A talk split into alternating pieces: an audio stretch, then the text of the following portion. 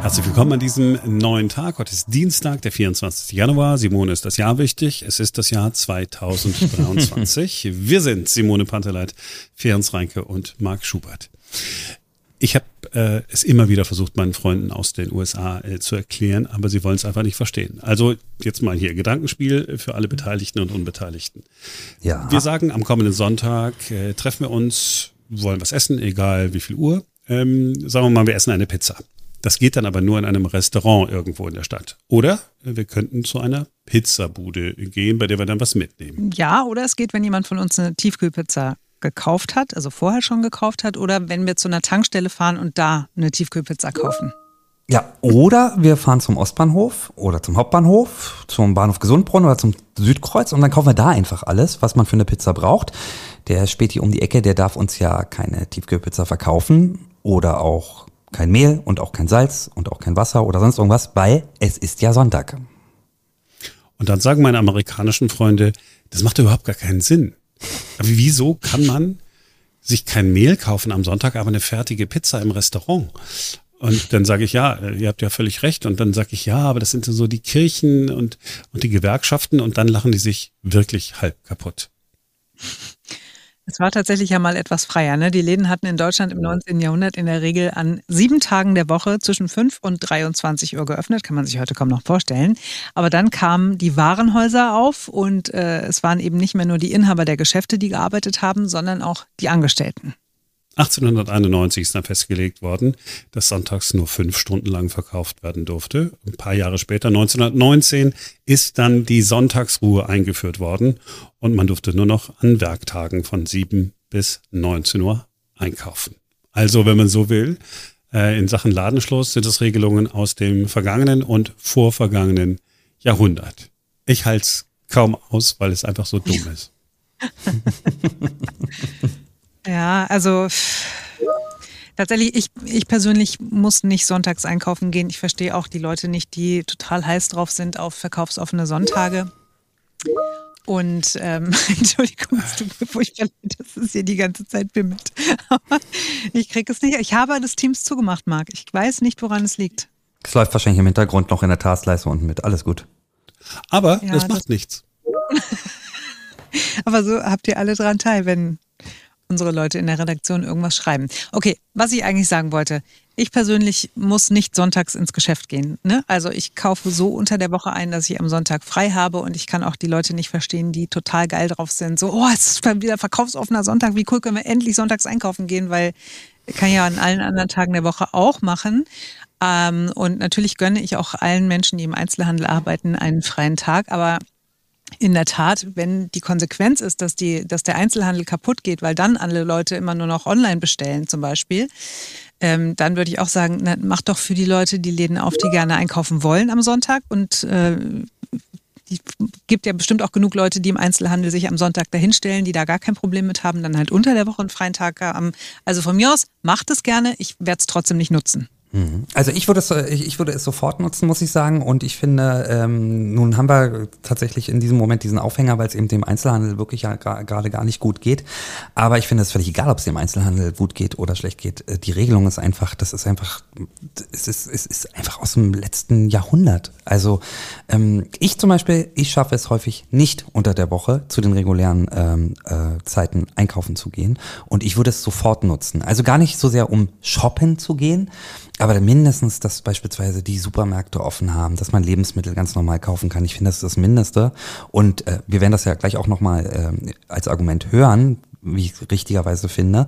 Ähm, europaweit nahezu in allen Ländern ist es möglich, sonntags einkaufen zu gehen. Sogar sonntags nachmittags. Und es ist überhaupt kein Problem. Und es sind nicht nur Länder, von denen man jetzt sagen würde, in Hinsicht auf Arbeitnehmerrechte sind das Schurkenstaaten.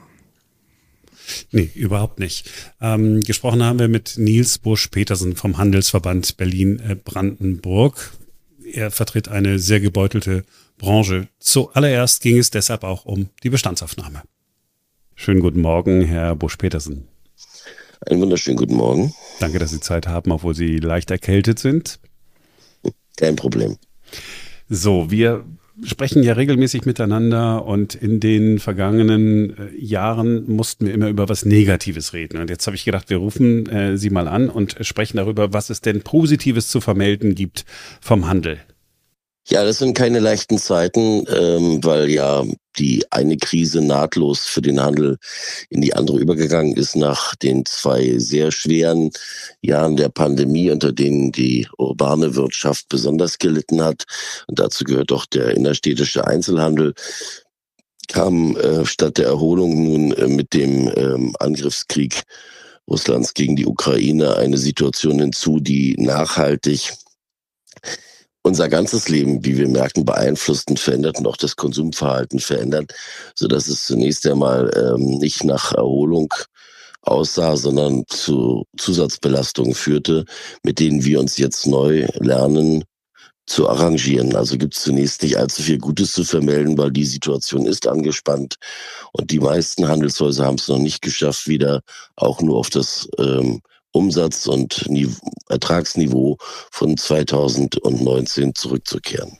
Was kann denn der Handel machen? Nun, er zieht alle Register natürlich, um sich als attraktiven Partner ähm, vorzustellen. Es trifft übrigens jetzt gerade auch ähm, die Konsumzurückhaltung der letzten Monate nicht nur den stationären Handel, der ja vor allen Dingen auch bei Corona äh, äh, stark gelitten hat, sondern auch unsere Mitglieder im Online-Bereich. Das ist also eine generelle äh, Verhaltensänderung, dass natürlich in einer Situation, in der viele Menschen verunsichert sind, was ist ihr Geld morgen noch wert, was wird Energie kosten etc., ähm, für den privaten Konsum etwas weniger oder deutlich weniger ausgeben. Ähm, es trifft dann also auch im Handel beide Welten, die wir da haben.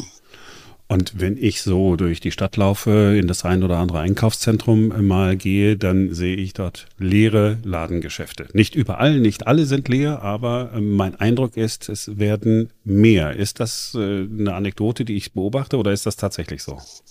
Das ist nicht nur ihr subjektives Empfinden.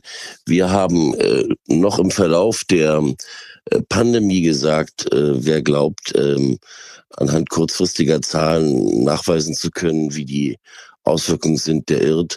Äh, wir müssen uns Zeit nehmen, die Folgen zu erfassen. Viele Unternehmen haben die Krise zunächst überstanden, indem sie ihr Eigenkapital vollständig verbraucht haben. Das fehlt ihnen aber jetzt, um weiterzuarbeiten oder um äh, gute Kredite zu erhalten.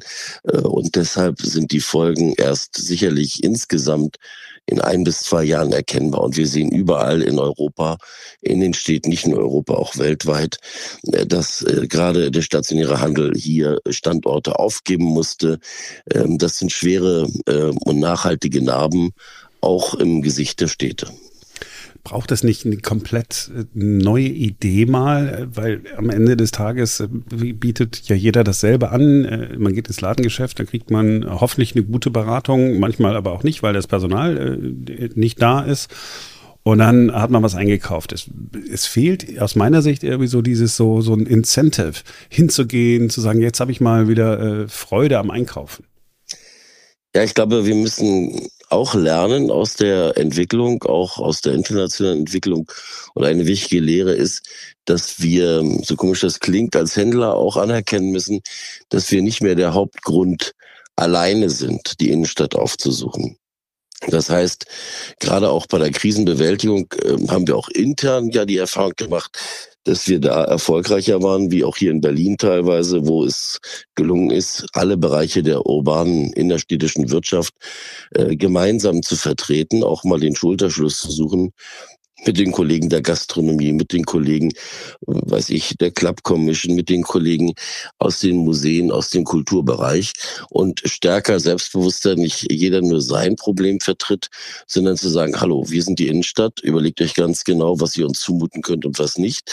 Und äh, ich glaube, daraus kann man im Umkehrschluss auch ableiten, wenn es uns gelingt, mit den anderen Playern der Innenstadt gemeinsam Konzepte zu entwickeln, gemeinsam die Stadt besser zu bespielen, sein und nicht nur darauf zu achten, dass jeder hier sein separates Geschäft macht. Dann kann man auch neue Ansätze entwickeln. Und ähm, ich glaube, da gibt es äh, viel Potenzial, das noch gar nicht erschlossen ist. Wer kann denn dieses Potenzial heben? Wir gemeinsam, der interessierte, die interessierte Kundin, gemeinsam mit den Kaufleuten und die Kaufleute eben nicht allein, sondern auch gemeinsam mit ähm, Konzepten zur Innenstadtentwicklung, zur Kiezgestaltung etc. mit den anderen äh, Innenstadtplayern. Kein Gegeneinander, kein sich von der Politik gegeneinander ausspielen lassen, müssen wir mal schön aufpassen. Die neigt manchmal dazu, sondern äh, vor Ort den Schulterschluss suchen. Äh, in der Straße, im Kiez, in den vielen Innenstädten Berlins und Brandenburgs, äh, die wir haben, äh, besser äh, kooperieren und gemeinsame Konzepte entwickeln. Es gibt gute Ansätze. Es gibt Innenstadtwettbewerbe, die wir sowohl in Berlin als auch in Brandenburg gemeinsam mit anderen Organisationen äh, erfolgreich durchgeführt haben, schon seit Jahren. Auch dort den Kreis der Akteure erweitern, nicht nur aufs schnelle Geschäft achten, sondern darauf, dass wir langfristig die Innenstadträume so attraktiv machen, dass man da einfach gerne hingeht. Nicht nur um zu kaufen, sondern auch um danach seinen Espresso zu trinken und sich noch eine Ausstellung anzusehen weil Sie die Politik angesprochen haben, äh, kommt denn von der Unterstützung? Ich meine, wir leben äh, in einer Stadt, äh, Berlin, wo Spätis am Sonntag schließen müssen, weil das so vorgesehen ist im Gesetz, wo die Regelungen am, allein am Hauptbahnhof so merkwürdig sind. Das eine darf man verkaufen, das andere darf man nicht verkaufen. Das ist doch alles irgendwie von, von vorgestern. Ja, Sie sprechen da was an, wo man natürlich fairerweise sagen muss, es gibt kein Bundesland, in dem insgesamt die Handhabung der Ladenöffnung so liberal ist wie in Berlin. Und trotzdem ist sie altmodisch und trotzdem ist sie überholt. Sage ich als jemand, der durchaus an der Abfassung unseres Gesetzes als Interessenvertreter vor äh, nunmehr 15, 16 Jahren auch seinen Anteil hatte. Ähm, wir müssen uns natürlich im Rahmen dessen bewegen, was gesetzlich und was auch grundgesetzlich erlaubt ist. Ich glaube aber auch, dass ähm, von Ihnen zu Recht angesprochen ist, dass mittlerweile die Welt eine völlig andere ist, dass ich heutzutage an jedem Ort der Welt zu jeder Zeit jede Ware jederzeit kaufen und bezahlen und mir auch liefern lassen kann. Auch das ist heutzutage alles möglich. Und nicht nur an Packstationen. Wie viele Menschen holen sich mit Hilfe eines Tankwarts an der Tankstelle ihre Versandhauspakete ab. In dieser Zeit ist es natürlich ein, ein Anachronismus, dem stationären Handel zu verwehren, zu öffnen, wenn die Kunden, wenn der Kunde es wünschen. Ich glaube, das Thema müssen wir angehen. Aber ich erlebe da wenig Mut seitens der Politik, eher Lippenbekenntnisse. Und wir könnten ja mal gucken, was sich vielleicht eine neue Koalition nach den Wiederholungswahlen wirklich traut, ernsthaft zu tun im Interesse der Zukunft, auch des innerstädtischen Handels und der damit verbundenen tausenden Arbeitsplätze. Ich will Sie da nicht un unnötig aufs Glatteis führen, aber ähm, es ist letztes Jahr gewesen, da habe ich äh, mit äh, der äh, Gewerkschaft äh, gesprochen, ihre Gewerkschaft dann auch gesagt, na, was ist denn eigentlich mit diese Sonntagsöffnung ist doch alles äh, anachronistisch, dass äh, Geschäfte äh, schließen dürfen. Da haben sie gesagt, nee, äh, jeden Euro kann man nur einmal ausgeben, äh, da ist überhaupt gar kein Kompromiss denkbar wir, wir laufen doch, wenn ich, wenn ich mir angucke, dass 30 äh, Prozent äh, der Filialketten ihre Standorte aufgeben. Die selbstständigen Einzelhändler, die nicht an der Kette angehören, äh, kämpfen. Sie sagen, Mensch, wir müssen Angebote schaffen, wo man Spaß hat, Gastronomie und so weiter. Und dann ist der Sonntag irgendwie dicht und die, die Gewerkschaft zieht nicht mit. Das ist doch alles kompletter Wahnsinn. Haben Sie da ein gutes Gefühl, dass sich da mal was tut? Oder reden wir in fünf Jahren und sagen, ja, naja, gut, jetzt habe ich nur noch halb so viele Mitglieder bei mir im Handelsverband?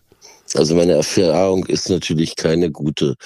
Wir haben es damit zu tun, dass äh, hier Gewerkschaften gerade auch im Handel eher nicht für Fortschritt, sondern für rückwärtsgewandtes Denken stehen, indem sie wirklich solchen von Ihnen genannten Thesen anhängen. Das ist natürlich völliger Unsinn, mit dieser simplen These, ein Euro kann nur einmal ausgegeben werden, zu agieren. Es geht ja darum, in welchem Umfeld ich bereit bin, Ausgaben zu tätigen. Es geht darum, vor allen Dingen auch Angebote in so einer Stadt wie Berlin für Touristen zu machen. Und der Tourist ist im Regelfall am Wochenende da und äh, möchte gerne die Gelegenheit haben, äh, wenn, wenn, wenn es ihm, wenn es ihr gefällt, einzukaufen und nicht, wenn es der Gewerkschaft oder der Politik gefällt, das zu regulieren. Wir sind in Deutschland wirklich in einer einzigartigen Situation, wenn wir uns Kontinentaleuropa angucken, jetzt nicht nur die EU, alles in Europa, dann gibt es noch mit der Schweiz ein Land, das ähnlich stringent reguliert wie Deutschland und der Rest ist entweder deutlich liberaler oder kennt überhaupt keine Einschränkungen des Handels am Sonntag. Das sollte mal Leuten, die sich oft als glühende Europäer bezeichnen, zu denken geben. Schweden ist ein Sozialstaat unbestritten geblieben, hat aber seit 1973 überhaupt keine Einschränkungen, was die Sonntagsöffnung angeht. Großbritannien ist eine leistungsfähige Volkswirtschaft, hat seit 1993 diese Beschränkungen aufgehoben. Frankreich hat starke Gewerkschaften, wie wir wissen, und ist deutlich liberaler am Sonntag und auch stark kirchlich geprägte Nationen wie Spanien und Italien haben seit 2012 solche Regulative am Sonntag aufgehoben. Was bilden sich eigentlich Leute ein, dass am deutschen Wesen die Welt genesen soll und wir resistent sein sollen gegen die Lehre, dass es andernorts offensichtlich erfolgreich ist und gerade auch die Innenstädte und die kleinen Strukturen schützt, dass es keine Beschränkungen gibt, da zu sein für meine Kundinnen und meine Kunden, wenn die ich und meine Mitarbeiter damit einverstanden sind. Wir müssen immer die Einigkeit dieser drei Elemente herbeiführen, aber das gelingt im Regelfall sehr gut ohne staatliches Regulativ. Ich hoffe, dass sich im Wahlkampf möglicherweise was tut. Es wäre ja auch cool, eine Bundesratsinitiative auf den Weg zu bringen, wenn man sozusagen an die Grenzen der eigenen Gesetzgebungskompetenz stößt. Ja, weniger, weil das haben wir damals schon mit durchgesetzt. 2004 hat das Bundesverfassungsgericht entschieden, es ist keine Bundesangelegenheit mehr. Es sollen die Länder in einem föderativen Staat selber machen. Darum haben wir auch so unterschiedliche Ladenöffnungsgesetze und Berlin hat immer noch das liberalste. Aber es ist natürlich eins von 2000 und äh, ja, äh, 6 Schrägstrich 2010 mit Veränderungen.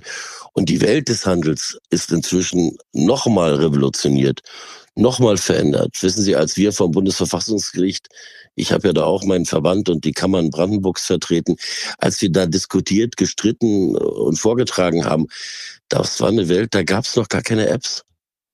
Da spielte das Handy beim Einkaufen keine Rolle. Kann sich heute schon gar keiner mehr vorstellen. Die Welt hat sich verändert und wir müssen dem Rechnung tragen.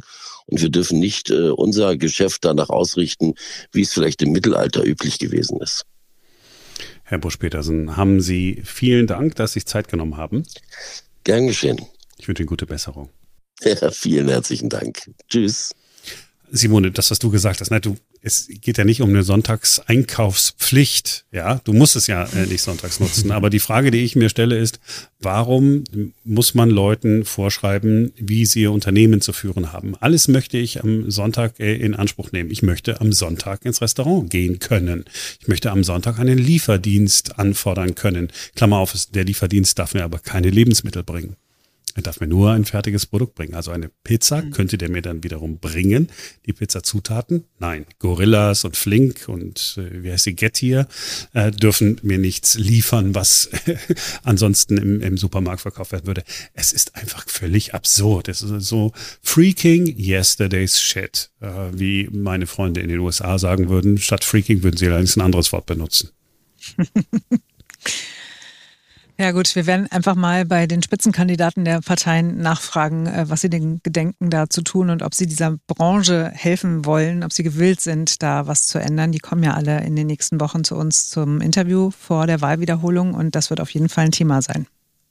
Ja, eine habe ich ja schon mal versucht danach, ich sage nicht welches ist, äh, danach zu befragen. Dann hat sie gesagt, ah, ungern, das ist so ein heißes Eisen, weil natürlich die mhm. Gewerkschaften äh, dann oder die Gewerkschaft dann sagt, was, das geht ja, also was, das ist ja das allerletzte und äh, da möchte man jetzt natürlich niemanden verprellen. Und dann sagen die halt sowas wie, ja, wer, wer einkaufen gehen kann, der kann das ja auch am Samstag machen. Wir haben ja schon, wie wir vorhin auch in der Mitte gehört haben, das liberalste Öffnungsgesetz und bla. Hauptsache, wir haben mhm. äh, noch eine Vorschrift, an der wir festhalten können. ist doch irgendwie ist doch irgendwie äh, ganz gut. So, jetzt haben wir im Hintergrund ja immer das Gebimmel vom Chat gehört. Jetzt wollen wir mal in den Chat reingucken. Nein, ich habe, ich habe ganz ehrlich, ich habe es zwischendrin ausgeschaltet. Hast du es mitbekommen? Ich bin tatsächlich in die Taskleiste rein und konnte es selber lösen, ohne dass Ferenc gesagt hat, jetzt machst du das. Dann klickst Nein auf den anderen Fall. Ja, genau. So, ich habe es ganz alleine geschafft und äh, es kamen Nachrichten rein, aber ihr habt es nicht mehr gehört, weil ich es selber ausschalten konnte. Wow. Sehr gut. Das war die Reaktion, die ich hören wollte. Ich habe aber gedacht, äh, erstens äh, schön, dass du Taskleiste, das Wort, das du dafür äh, sogar kennst, das ist eben ganz gut. Und ansonsten mal gucken, ähm, was äh, schreibt denn Schmidt aus dem Verkehrsstudio so? Äh, ach, ich glaube, ist nichts. Das ist nichts für die Öffentlichkeit. Dann möchte ich an dieser Stelle nochmal sagen, Marc, was ich immer sage an einem 24. Januar. Ich weiß es. Was sagst du mal am 24? Oh nein, jetzt kommt diese Nummer mit, es sind noch sieben Millionen Jahre, bis, bis äh, Jesus äh, geboren wurde. Elf Monate sind es noch bis Heiligabend und es sind nur noch fünf Monate bis zum Berliner Rundfunk Open Air. Denn am 24. Juni werden wir in der Parkbühne Wohlheide feiern und ich freue mich mega drauf, denn ich durfte beim Line-Up mitreden tatsächlich. Also wir haben ganz doll drauf rumgehirnt und ich habe gesagt, wie wär's denn damit, wie wär's denn damit, wollen wir nicht mal den einladen? Und ich bin ganz stolz drauf, dass da so ein cooles Line-Up kommt, weil äh, das waren ganz viele Leute, die ich mir gewünscht habe. Zum Beispiel die Cutting Crew. Oh, Cutting Crew ist wirklich geil. Oder? Ach, das ist sensationell. Guck und mal, sowas ABC ist. und Sydney Youngblood und Sandra Ja. und die Ja, Weather cool. Girls. Also es ist richtig Sehr geil. cool. Heute in fünf das, Monaten. Ja, gar kein. So, das können wir jetzt gerne machen. Den Countdown bis zum Berliner Rundfunk Open Air. Sehr, sehr gerne. Und äh, Heiligabend, Weihnachten und was wir dann essen und so. Das machen wir dann so, Vorschlag von mir, so Richtung Jahresende. Es gibt ja was anderes, auf das wir uns in diesem Sommer äh, freuen können. Okay, so. abgemacht. Deal. Deal. Ja, noch ein Deal. Das war's für heute. Wir sind aber morgen wieder für euch da, denn dann ist wieder ein neuer Tag. Schönen Dienstag euch. Tschüss.